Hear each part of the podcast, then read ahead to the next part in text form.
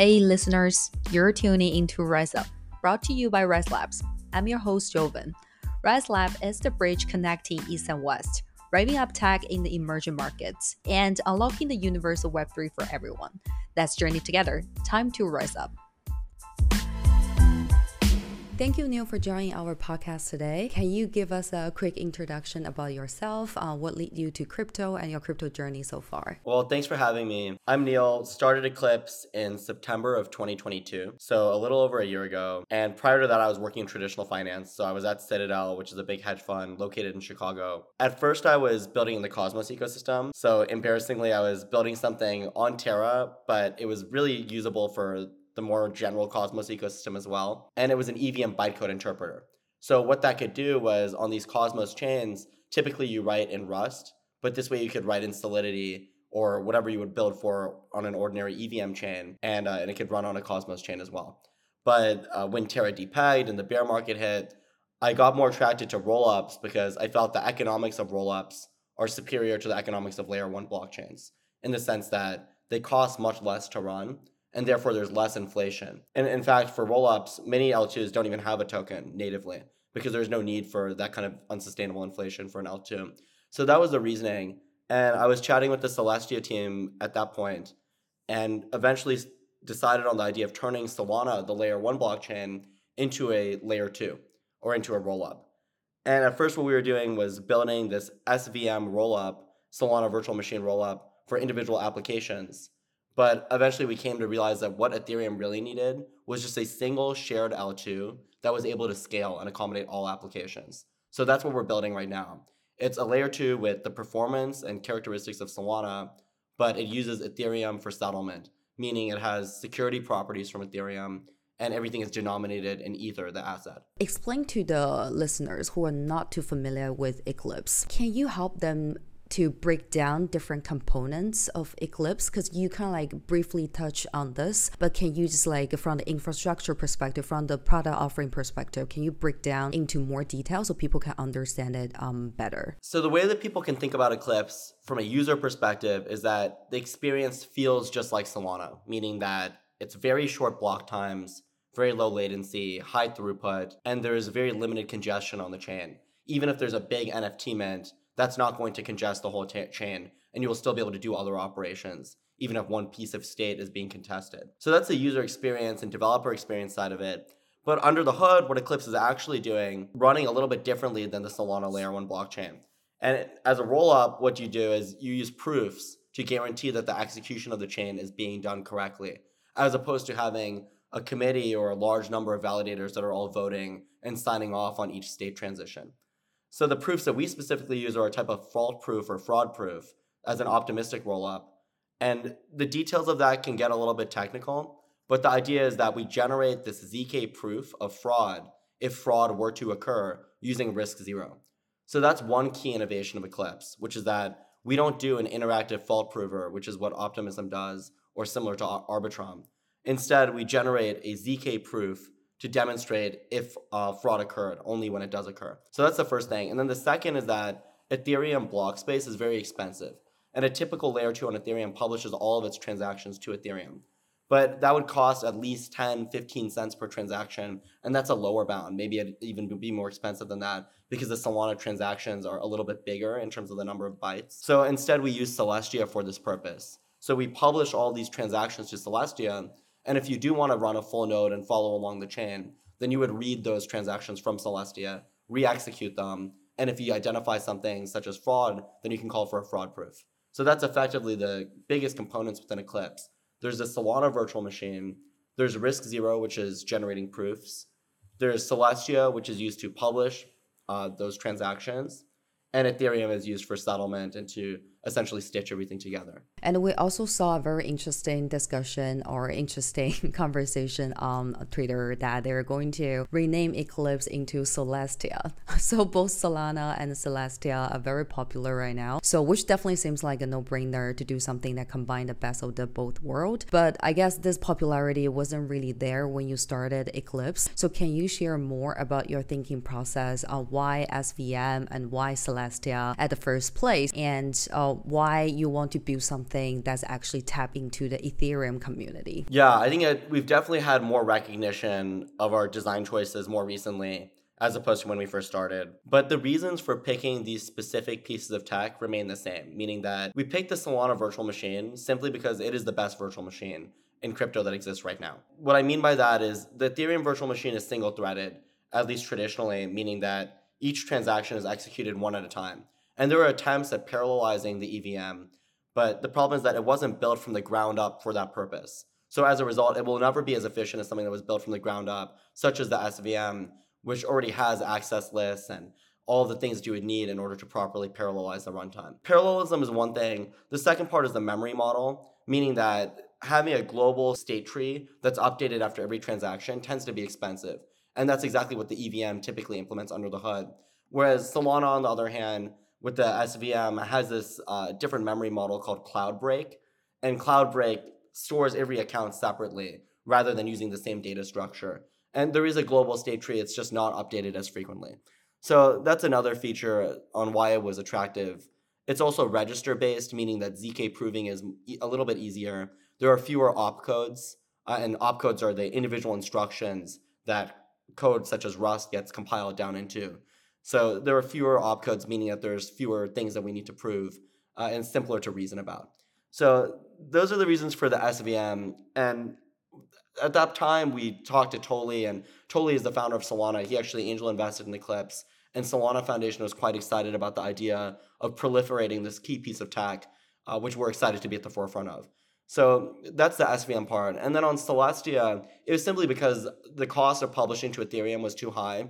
And actually, at that time, there were not so many DA layers. Now we have EigenDA and Avail's uh, has been around. Near DA is coming up. But when we first started, Celestia was only one. And Mustafa, the founder of Celestia, was actually working on this problem for several years, and it's a part of his PhD thesis. And he co-authored a paper with Vitalik at Ethereum uh, related to data availability. So that was the reasoning for picking Celestia, which is that they were involved in the design process at a very early stage, solving the key problem of just cost for Eclipse. Given that there's not much point in having a lot of throughput if the cost for every transaction is very high. Right. And the other question is like the direction, right? So right now it sounds like you want to combine SVM, but the end goal is to make a Ethereum layer two, if my understanding is correct. So the direction is like trying to onboard or get people who are in the Solana ecosystem using SVM, but they can tap into liquidity or whatnot uh, in the Ethereum community. Is that the direction that you envisioning? I guess the other direction people can take is, you know, like take Ethereum but make them like migrate them over to Solana kind of thing. So how do you look at it from your perspective on that? Um, is it potentially going to be, I don't know, like competing against Solana in certain ways? What's your thought on that? Well, from the Solana's perspective,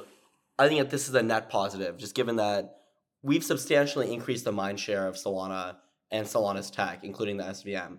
I don't think that the Ethereum community was talking nearly as much about Solana prior to our announcement.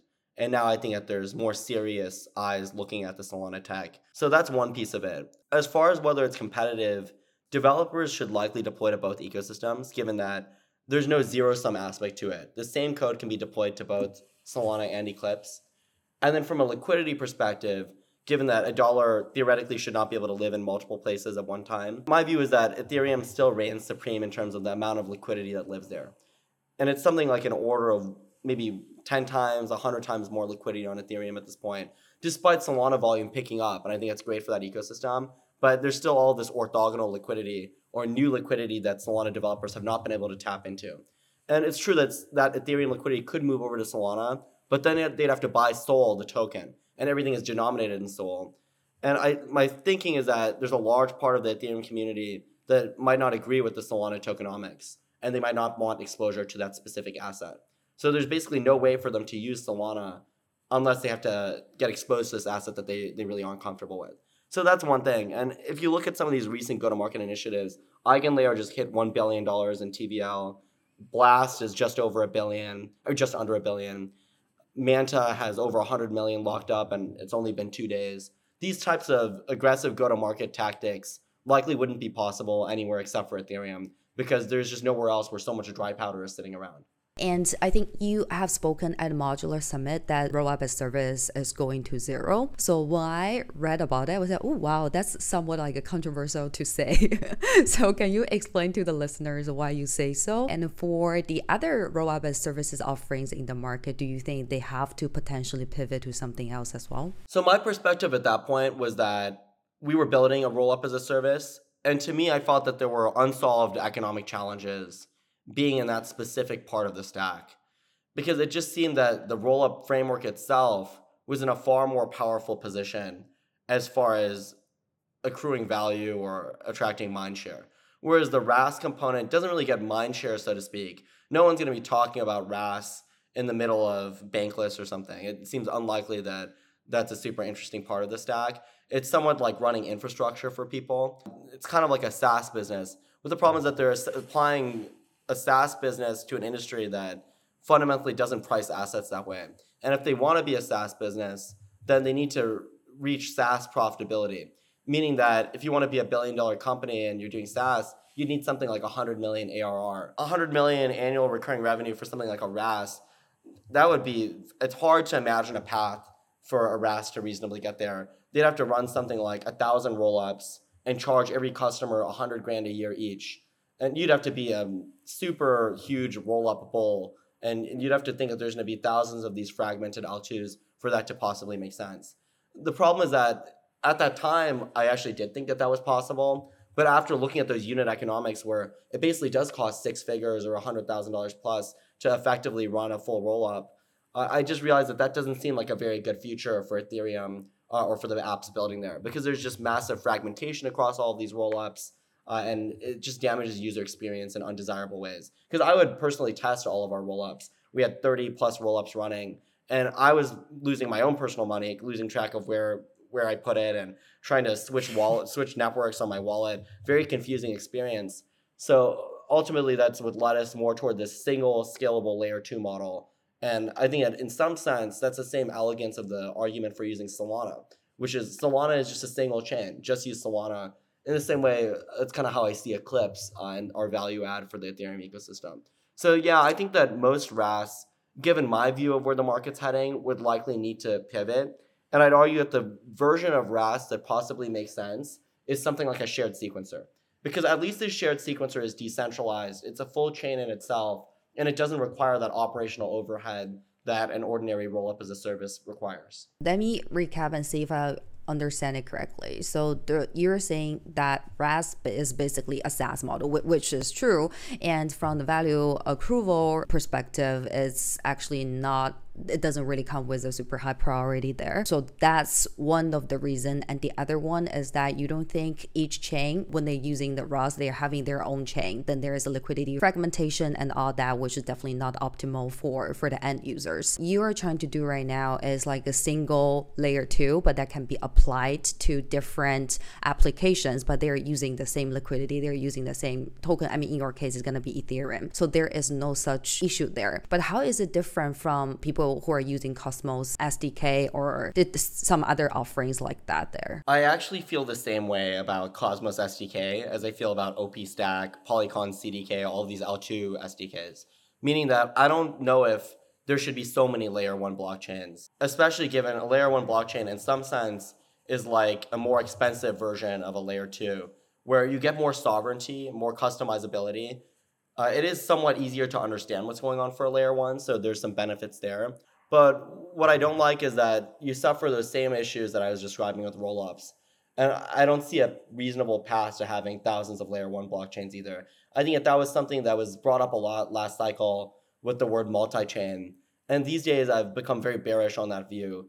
And in general, I think that there should just be a couple of chains, probably less than 10 at most uh, that even seems like a big number to me. If people are using, or if application companies are using Eclipse, so essentially they don't have their own chain or whatnot there. There's basically just an application using the layer two that you're building, right? That's right. But if they want some kind of customization that typically would require its own chain, such as a custom gas token, we can actually provide things like that.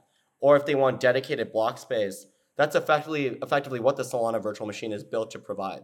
So they can do mm-hmm. that. Uh, they can recapture MEV. So I, my view is that a lot of the reasons why people were building their own chains didn't actually require their own chain. The other question, I think some people asking this in the in the community, they're saying that, oh, so what's the fundamental difference between Neon and Eclipse? What are the end goals? Are what's the difference between the end goals between these two as well? So can you also elaborate the difference and explain to the to the listeners on this? Yeah, that's kind of a funny question because we're somewhat opposites in that yeah exactly. Yeah neon runs on solana and it lets you run evm bytecode on solana. Meaning right now if you want to use solidity with solana you have to use this project called solang and you have to change your project substantially. Whereas evm neon evm is a one-to-one evm it's not the, the latest version of the evm but it's an older older version of it. So it's one-to-one with some version of the evm meaning that the number of changes you'd likely have to make are much much smaller compared to solang so that's the what Neon is providing. Whereas Eclipse is an SVM, so it's still the Solana virtual machine, meaning you don't write with Solidity for Eclipse. You write in Rust or you write mm-hmm. in uh, use Seahorse, which lets you write in Python or something like that. So you, you write natively for the Solana virtual machine, which is a different bytecode than EVM. And what Eclipse is doing is it's taking that Solana virtual machine and putting it on Ethereum as a layer two. So Eclipse is a separate chain from Ethereum it's a layer two, and it posts its proofs to Ethereum. So that's what layer two blockchains do. Whereas Neon is not a separate chain. Neon runs on Solana itself, and it lets you run EVM bytecode on Solana. So what's funny is that we're actually partnering with Neon, and they will also deploy to Eclipse. So Eclipse will also have EVM compatibility. That's a bit of a spoiler alert, and we're going to do a bigger announcement around that later. I think I've said it publicly in some other podcast at some point, so it's an open secret but at some point we're gonna have some uh, some deployment for neon. Can you like share more elaborate a little bit? Like how do you guys work together? Because uh, i understand like it's a different it's totally different direction. One is coming from as you guys is from solana to ethereum and neon is like the opposite. Like what's the partnership? Like how do you guys work together? Can you share more on that? Yeah so neon is essentially a set of smart contracts that lives on solana. So you could deploy those same smart contracts to eclipse and now eclipse can also run evm bytecode so as it exists right now, if you're a regular project like, let's say Frax, Frax is a stablecoin and a few other applications that exist on Ethereum L1, you cannot deploy that directly to Eclipse. You need to rewrite everything uh, in Rust, most likely. Whereas once Neon's deployed, you can actually just take those exact same smart contracts and put it on Eclipse. That makes a lot of sense. Cool. And thinking about the potential usage, like who would be your target customer? and a specific sector you're focusing on? I think right now I'm most interested in DeFi and NFTs. And the reason for that is in Ethereum, they don't have a lot of DeFi infrastructure that exists in Solana right now, such as fully on chain central limit order books. That's a great example because it requires very low latency, requires parallelism, or very high throughput so we're uniquely positioned to provide this for the Ethereum ecosystem. Things like borrowlands, AMMs, that already exists in Ethereum. I think we do also need that in our ecosystem, and we will have projects deploying in those categories. But that's just because you, you, you need those core primitives to even have a viable ecosystem. But I don't think that that's a unique offering, so to speak, that Eclipse is having for Ethereum. Though I will say that the user experience of certain projects, such as Jupiter, is considered superior to the user experience of AMMs on uh, on Ethereum. So that's one category. The second one is NFTs, and that's because if you look at some of the biggest NFT mints that have happened in Ethereum, they've been highly congested. And there are times when individual tokens, this isn't an NFT, but like CryptoKitties, for example, famously congested Ethereum. And that's just one token. Whereas Eclipse, because of the parallelism in the local fee markets, is essentially built in such a way that that could never happen. The whole chain will still continue to run, even if there is a big NFT mint and uh, someone still wants to play some DeFi trades or something both of those transactions can happen concurrently. So that's the reason why I think NFTs are interesting. And if you look at the history of Solana, they started by saying they wanted to do Nasdaq for blockchain. That was actually in the initial uh, deck for uh, for Solana, which was given to Multicoin. But what Solana turned into was almost more of an NFT hub. And the NFT hub made sense because it's very cheap, it's very quick to send NFTs. So from a user experience perspective, Solana made a lot of sense for projects to move from the very expensive landscape of Ethereum to the very cheap, quick landscape of Solana. And I think that we could actually be an NFT hub for Ethereum. There are a couple of other layer twos like Zora that are trying to take that spot. But the thing about Zora's infrastructure right now is that it's not really built from the bottom up for NFTs. And major NFT mints will still congest that chain. How about like fully on chain games? I think those are interesting. Yeah, we have a few games that we've actually incubated ourselves, meaning that these are teams that came to us very early and we sent them in the right direction. Sydney on my team, she comes up with many of these incubation ideas, and it's largely games, almost more like GambleFi type applications. And we'll just hand these ideas to different projects in our ecosystem, and those teams can go ahead and build them, and uh, we'll connect them with our investors if they need to raise capital. So essentially, there's, as you mentioned, there are a lot of issues or certain issues why people are using Ethereum, which can be potentially solved by using the Solana SVM. So you're trying to make this a solution to those problems there, which including, for example, uh, for example, like an order book and like NFT minting or any other thing that's a super expensive and not very easy to use on Ethereum, Ethereum right now. But you're bringing Eclipse to them while they can still use ETH, uh, which is a currency they're familiar with in those transactions. Right. Got it. And uh, I know like Helium also moved from their own layer one to Solana. So do you think it potentially can be better off if they had moved to Eclipse instead? Uh, I mean, assuming Eclipse already went live for that. What are the key areas that Eclipse can offer that Solana layer one couldn't? I mean, now we understand uh, you guys are tapping into through Eclipse, we can tap into liquidity of Ethereum. But uh, apart from that, anything else that uh, Eclipse can do, why Solana as a layer one couldn't? So one thing is that I'm thinking a lot about the fee markets on Solana right now. And what I mean by fee markets are when you pay for a transaction, how much do you get charged for that transaction? And that's an interesting problem because there's several constraints, whether from a compute perspective or from stake growth perspective, uh, that transactions impose when you're when you're running them with a single dictatorial leader. So you can't run an ordinary auction because some of the assumptions of ordinary auctions are violated in the blockchain setting. So coming up with incentives or mechanisms such that us as a single sequencer can be compatible with the desires or of the broader ecosystem is an interesting problem.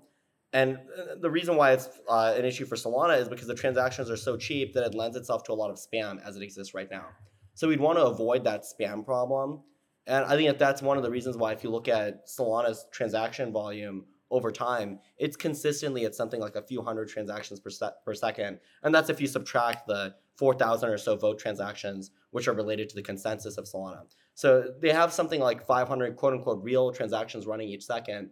But I'd argue that a lot of those aren't necessarily spam, but they're things like Oracle updates or automated infrastructure.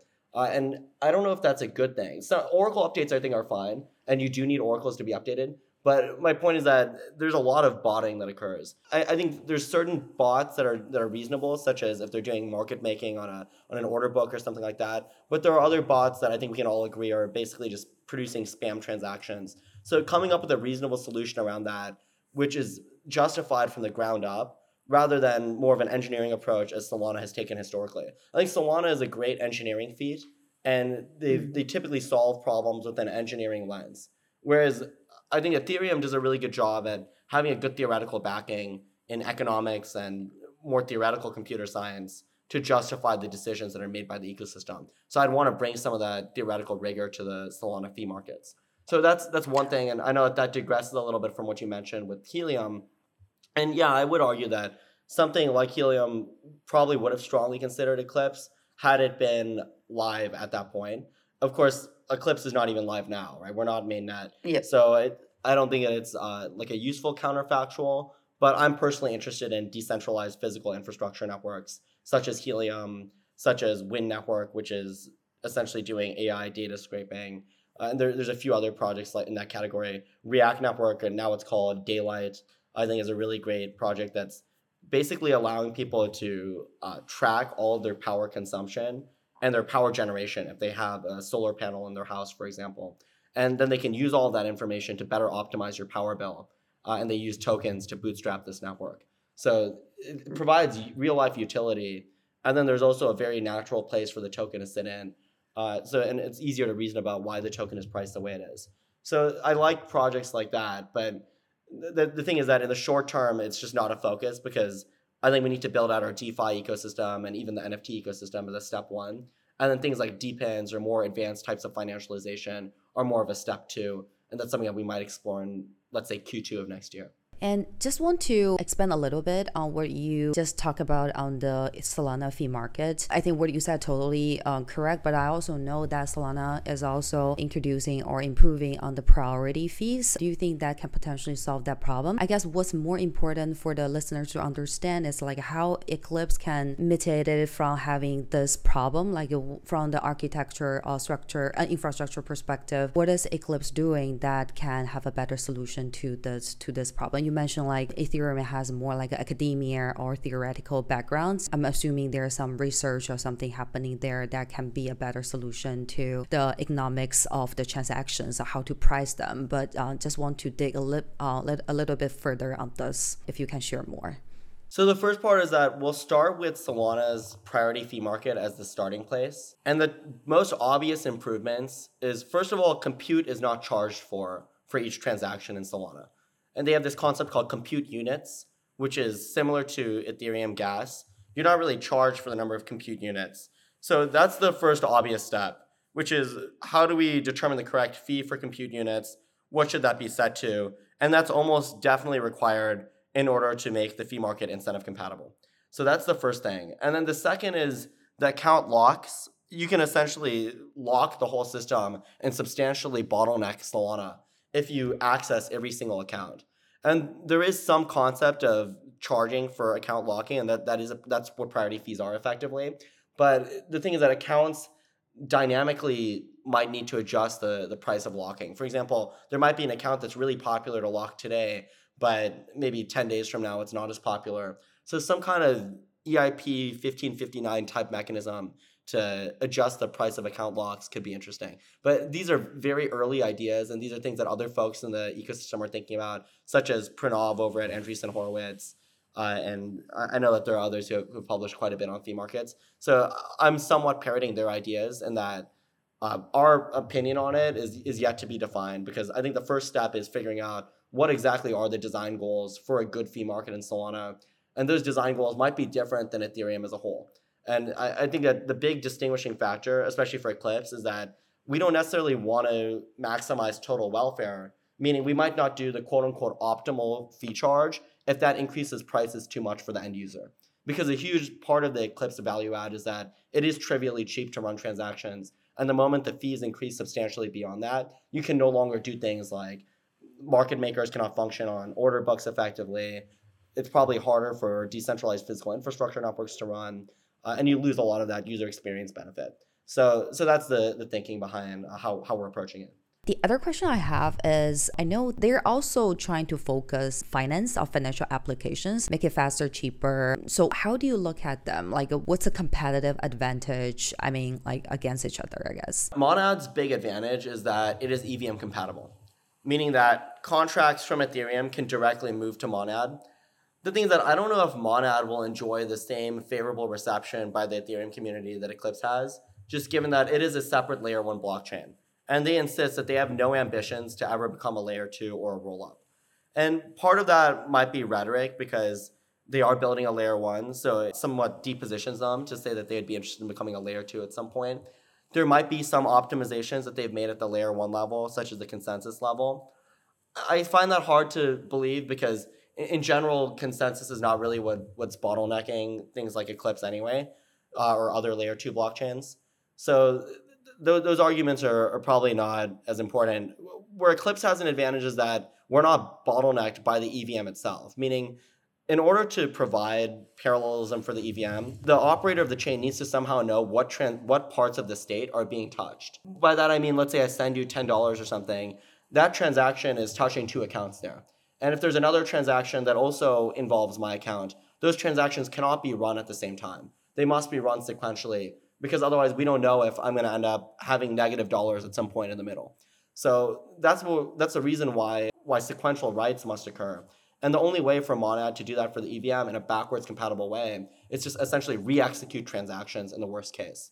So that that inc- increases the latency for transactions, and it basically means that the performance of Monad can only ever get as good as Eclipse, but it will never be better. Whereas Eclipse can actually beat Monad performance, and same with Solana L1 by, by a fairly wide margin, assuming that these these uh, these short sorts of overlapping rights happen quite often. That's actually uh, very interesting. And from the I don't know barrier to entry perspective, I mean, like if there's another layer one, I feel like the Ethereum, the core Ethereum community is going to need to jump multiple mine hoops in order for them to make the decision. While for for Eclipse, if it's just a layer two on Ethereum, then it feels easier. Like it's it's kind of like easier. It's more familiar. I guess the the difficulty level to help people to migrate over to something completely new it's gonna be it's gonna be way higher as well. Right. I want to maybe we can talk about like the value accrual. So i know like ethereum is still the native token for for eclipse right now. What's the thinking process for for that? And how does value accrual look like for eclipse? I mean how does it make money? Like how does the commercial model work for eclipse? So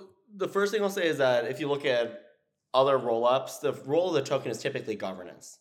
And I think the market's been favorably um, has, has received those types of tokens favorably because there's always some possibility that the value can accrue directly to token holders in the future if that's what they want to do. From my perspective, I'm less opinionated about that. But the most natural place where Eclipse quote unquote makes money would be via the sequencer and sequencer fees. Because if you look at Arbitrum, they're making nine figures plus in revenue at this point, so over a 100 million a year, and I'm sure that that will grow even more. So that seems like a very reasonable place for Eclipse to theoretically bring in cash flow. But at the same time, I don't view the to say like Eclipse making money is kind of a tricky sentence to say because the Eclipse C corp is simply the developer of the Eclipse software, which anyone can run. So anyone can be, be a participant in the blockchain by running a verifier or for example, the sequencers will be elected most likely by governance or something like that. So it's not really Eclipse Labs that needs to make money, so to speak. We're more like a contracting organization for the Eclipse Foundation, uh, which is the one that would actually, uh, if, if a token were to be launched, they would be the one to launch such a token. So that that's the context behind the relationship between Eclipse Labs, which is where I work, versus uh, the role of something like Eclipse Foundation uh, versus Eclipse blockchain. So, so yeah, that's all to say that the sequencer fees are, is the most natural answer to what you just said and uh, and the role of if we were to have a token, the role of that token would likely be governance. Say if I'm a project that I want to is a DeFi project or gaming project, NFT project, whatnot there, and we want to deploy Eclipse. The first question is how long does it typically take in order for me to deploy it there, like fully deploy there? And second is how what's the cost structure for me look like? I mean, I definitely need to have some ETH to pay for the gas, etc. But on top of that, is there any other fee that I should expect? So the first question is uh, whether the smart contracts are already written. So if someone's already written smart contracts, for example, for Solana, then it's pretty much instant to deploy because you just use the same developer tools pointed toward our RPC instead, and you can deploy your smart contracts. Whereas if you're built for something like the EVM, or if you haven't written smart contracts at all, then of course you would have to write those smart contracts in Rust. And it's hard to say uh, exactly how long that would take because depends on the complexity of the project. That's the first step. And then the second part is how much does it cost? And it's still trivially cheap. I will say that uploading a program can somehow, sometimes require a lot of transactions. And sometimes these transactions can get as expensive as end up, end up being like $100 or something uh, in total. So $100 in Eclipse terms is very, very high, uh, just given that our average transaction cost is like one one hundredth of a penny. So that gives you a sense of exactly how many transactions would, would need to be posted in order to, to hit $100. But there are games that when they deploy, it ends up costing around that much. So I'm just giving you the range of how, how expensive it can be. If you're deploying like a Hello World smart contract, that, that'll still be trivially cheap, probably in the order of like pennies, if not lower. Uh, and then the last cost that you have to be concerned about is state fees or, or rent. And, and that's something that, to my knowledge, has not really been fully implemented there's some base amount of SOL that needs to be in some accounts. Uh, and and that's more like an opportunity cost more than anything. It's it's not an explicit amount of dollars that you need to continually pay. So does the project needs to have any Celestia or TIA in order for them to use Eclipse or everything is kind of, they just need to think about Eclipse why Eclipse is connecting to the other partners whatnot uh, like Celestia for example for data availability RISC Zero for fraud proof like I guess from the application perspective I don't need to care anything about that I just need to work with Eclipse. That's right. Yeah the only thing that you need to think about is ETH and everything is paid for in ETH. Fantastic. And it's really good to have the composability among different chains. I mean, without getting too technical, I think, can you help us understand how Eclipse communicates with, for example, Celestia or RISC Zero to make everything like work together? That's a good question. So, a popular misunderstanding about rollups is people think that every time a transaction is executed, it is immediately posted to a layer one blockchain, such as Ethereum or Celestia. But that's actually not true. And it's not even every block either. So you collect a bunch of transactions, you produce a block, but you don't necessarily write it yet. You might collect more blocks, compress them as much as you can, and post it as what's called a batch. And that's how Optimism does it with OP Stack. That's, to my knowledge, how Arbitrum works as well. And that, that's also how Eclipse works. So right now we're set to every 64 blocks. What we found in the testnet is because sometimes blocks or batches get too big, uh, because if our testnet as soon as we launched it, was running hundreds of transactions per second uh, sustained. And that's because we created some incentive. Uh, we had some commemorative NFT if you deployed some smart contracts to Eclipse uh, to the testnet. So that's the reason why that happened. Uh, but but uh, stepping aside, my point is that because these blobs got so big, or these batches that we were posting to Celestia, they exceeded the two megabyte limit. So that means that we had to post more frequently than that. So that, that's the way that we post to Celestia right now. And there's some well-defined interface that Celestia uh, provides. So we run a Celestia light client within Eclipse, and we use that to post to the Celestia network. So that, that's the first piece. And then the second part of what you asked is RISC Zero. And in an ideal world, RISC Zero is only invoked when something wrong has occurred. And that should basically be never. But if it does happen, then uh, you can use RISC Zero's bonsai network. So they will generate the proof for you and we'll, we would deploy our contracts there so they would know exactly what needs to be executed. Or you can also run RISC Zero locally and you can generate the proof yourself.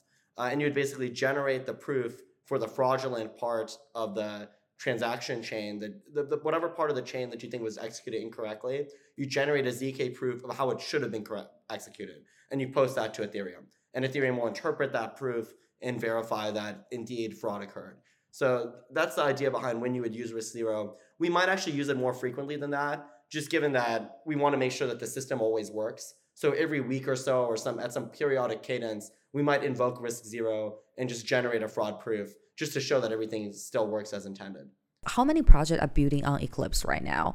And for project who are interested in working with you guys, um, we briefly touched base on the commercial model and uh, the potential timeline it takes to deploy on Eclipse. But other than that, can you also share how can this project expect to to work with you? What's the work, working model with you guys? Do you guys do you guys have like a dedicated account manager kind of person to work with them to make sure that everything works well? Just maybe dive uh, a little deeper on that so people who are interested in working with you, with you guys have better expectation and understanding how that potentially works. So at mainnet launch our initial cohort of apps is about 15 different dapps.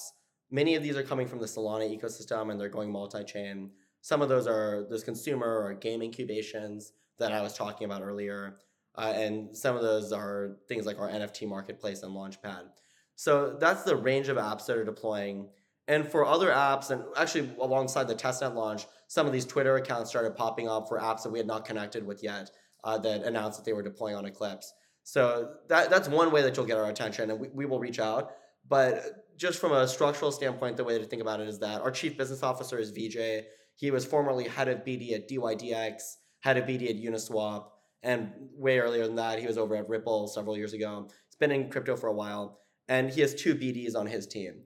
So one of those three will connect with your project. We would create a Telegram group. But for immediate questions, you can either post on Twitter and just tag us. You can tag me directly or tag the Eclipse account, or you can go on our Discord. And our Discord is uh, it's becoming more active. We just brought on some community managers, uh, and they're going to be ramping that up, uh, especially internationally. It sounds like most of the time it's going to be self-serving, and if there's questions, can reach out through multiple channels you guys have out there.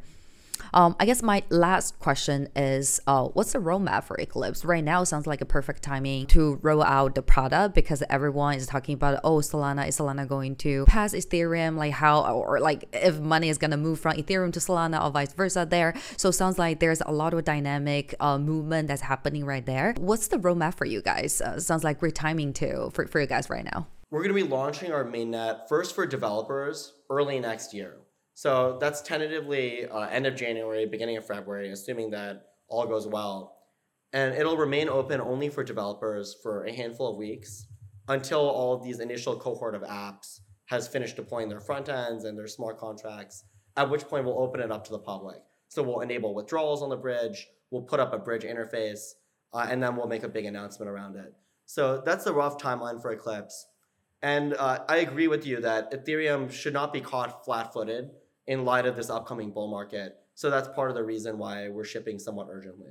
Sounds great. Is there anything that we haven't touched on that you want listeners to know? I think the only thing is for people to follow our Twitter because that's the best avenue for getting updates on Eclipse. Sounds great. Sounds great. Thank you so much, Neel, for your time. Thank you.